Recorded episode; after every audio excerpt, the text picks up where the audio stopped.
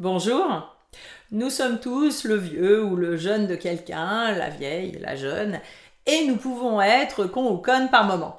Mais quand cela se cristallise dans un conflit générationnel au travail, ce n'est pas juste un problème de quotient intellectuel qui nous énerve chez les vieux cons ou les jeunes cons. Il y a des études bien intéressantes sur les différences de valeurs entre les générations.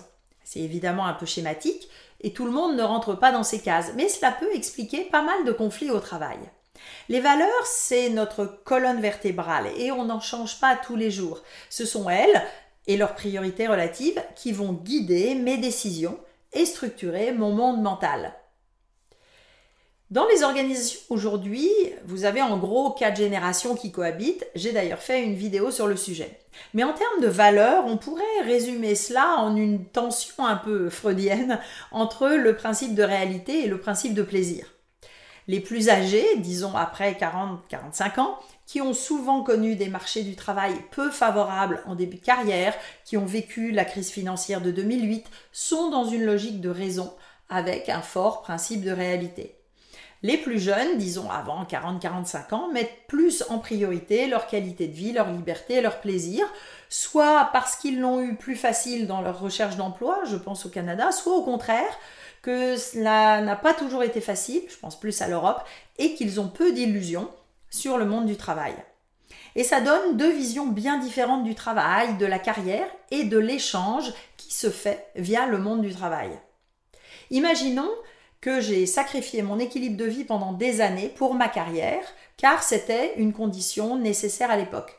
Faire des heures au boulot, bosser fort étaient des signes d'engagement indispensables pour progresser dans les échelons. Un cas classique dans les structures pyramidales des cabinets de consultation ou d'avocats des années 90-2000 et parfois encore maintenant. Donc je suis enfin rendu directeur ou associé dans ce genre de structure et je vois des nouvelles recrues qui parlent d'équilibre de vie et partent du bureau à 18h et qui ne voient d'ailleurs pas pourquoi cela pourrait freiner leur carrière. Un peu choquant. Et en plus du conflit de priorité de valeur, ça pourrait être un peu inconfortable au fond de moi de me dire que je me suis fait peut-être avoir pendant 10, 20 ou 30 ans. A l'inverse, si je suis jeune ingénieur avec quelques années d'expérience, j'ai choisi ce job parmi plusieurs propositions alléchantes et mon objectif, contrecarré par la Covid, c'est de voyager. D'ailleurs, pourquoi pas en télétravail.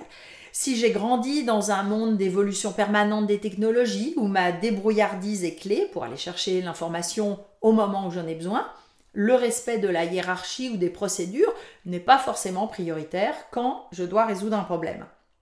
Et mon chef, qui me fait du feedback un peu négatif sur ces détails, n'a vraiment rien compris. Donc clairement, deux visions du monde différentes. Et il y a alors deux risques majeurs, le biais de conformité et la critique. Quand nos valeurs ou nos croyances sont mises en danger, nous préférons souvent transformer la réalité plutôt que de remettre en cause nos croyances. Et une bonne manière pour cela est de rejeter la faute sur l'autre. Et ça pourrait donner ces jeunes embauchés totalement irresponsables, désengagés, etc. Bon, des jeunes cons. Et les chefs ringards, des vieux cons. Ce sont bien sûr des caricatures, mais là où je veux en venir, c'est que dès qu'il y a conflit de valeurs, vous risquez de rentrer dans une spirale négative, chacun voulant convaincre ou donner des leçons à l'autre à partir de son point de vue. Et aussi parfois dans des réactions de type passif-agressif, donc plus tu me forces à rentrer dans les cases, euh, plus je fais à ma manière et dans mon coin. Donc le premier stress, essaie de contrôler encore plus, et le deuxième esquive encore plus.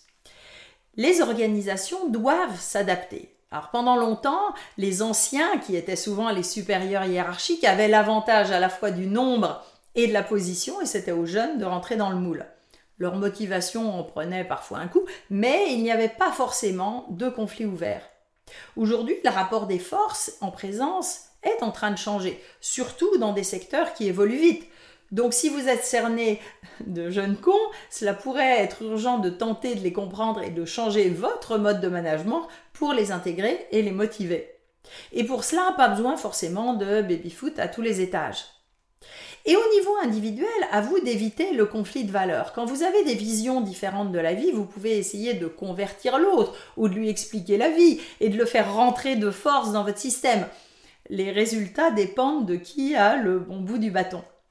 Vous pouvez aussi attendre ou fuir la discussion et créer des ghettos entre soi avec des organisations différentes selon les générations. Donc pour caricaturer, des organisations costard gris d'un côté, des organisations euh, jean troué en télétravail de l'autre. Mais le temps passe et la stratégie n'est pas très pérenne pour les premiers. Et vous pouvez collaborer. Chacun devient plus flexible pour tirer parti au mieux des forces respectives. Ça vous intéresse? Si vous voulez mieux comprendre vos collègues, mieux collaborer en équipe et dépasser ces différences entre générations, un coach professionnel peut vous aider. Si ces sujets autour de la vie et au travail vous intéressent, abonnez-vous maintenant à ma chaîne en activant les notifications pour être prévenu des prochaines vidéos et vous pouvez vous inscrire également à ma lettre d'inspiration mensuelle avec le lien ci-dessous. À bientôt!